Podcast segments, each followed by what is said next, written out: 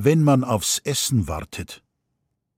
In regelmäßigen Abständen zischen alle Sommerfrischler im Wirtsalettel tz, tz, tz, den Naturlaut der Ungeduld und Entrüstung. Man ist hungrig und will essen. Aber die Wirtsköchin sagt, wir haben auch warten müssen auf die Bagage.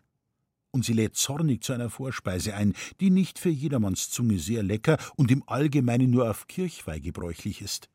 Die Kellnerin sagt, ich komme nicht da rennen. Und da rennt sich nicht. Die Gäste warten. Man spielt mit Messer, Gabel, Teller und Salzbüchseln, Zahnstochern und Bierfutzeln. Die Kinder besehen sich ihr Gesicht in der Rundung des Löffels und grinsen so lang hinein, bis der Vater erzürnt und voll Grimm mit seinem Löffel auf die Finger der Sprösslinge haut. Denn er hat Hunger und kann deshalb Ungebührlichkeiten nicht sehen. Worauf die Mutter ihm einen Blick voll Klage und Anklage zuschickt und ihren Kindern, so ostentativ als eine Frau sein kann, die Tränen trocknet. Denn die Mutter hat Hunger und ist deshalb ostentativ was die Laune des Vaters nicht bessert.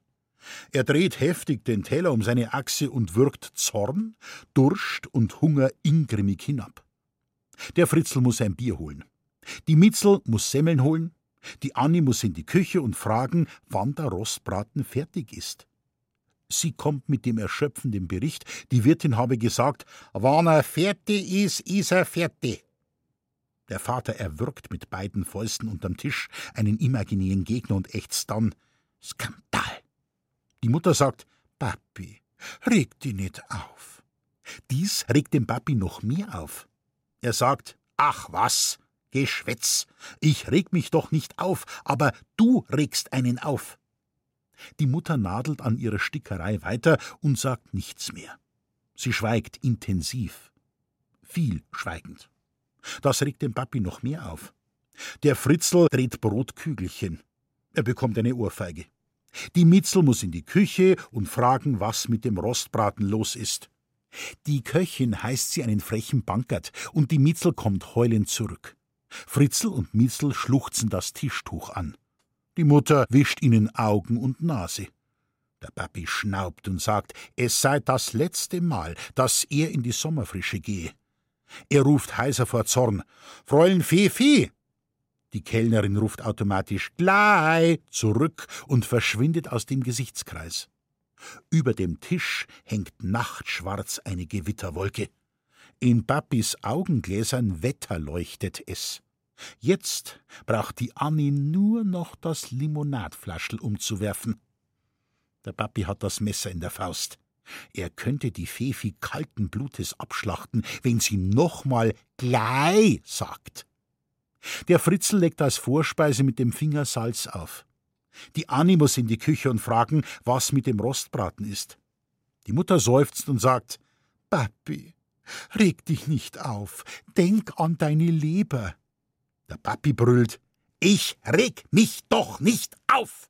Die Hälse aller Gäste recken sich. Jetzt wird die erste Platte hereingetragen. Gierig gehen die Augen den Bratenplatten und Salatschüsseln nach. Bestecke klirren, Zeitungen rascheln zusammen. Mitten im Satz muss das Interesse an weltpolitischen Ausblicken dem Interesse an Bratenanteilen weichen, und Buchbände klappen rücksichtslos vor der Fefi zu und werden unter dem Gegenpol der Seele verstaut. Festliche Erwartung. Hier, Herr Fefi, da, Herr Fefi, unser Nierenbraten, Fefi. Wir haben noch keine Suppe, Fefi. Glei. Dazwischen hinein ein schneidender, schwertscharfer Ruf. Hören Sie mal, Fräulein Fefi, nun warten wir ja schon eine geschlagene Stunde. Nun kommen Sie mal ran. Und der Herr in der blauen Leinenjacke mit dem schmetternden Antlitz zieht alle Augen und Ohren in seinen Bann. Feindselige Augen. Und irgendwo orgelt ein tiefer Bierboss. Fralli, aber können wir uns Meier fressen. Für ihn passiert's besonders.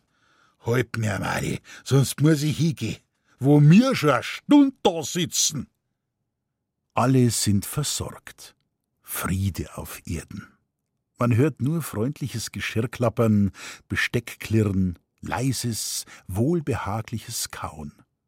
Spannung, Ärger, Zorn haben einem tiefen Seelenfrieden auf den Gesichtern Platz gemacht. Der Papi ist über seinen Rostbraten gebeugt. Und die Mutter schneidet den Kindern vor. Und der Papi ist schon ganz abgeregt.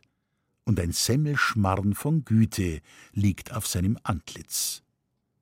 Nach Tisch sind alle Menschen gütig.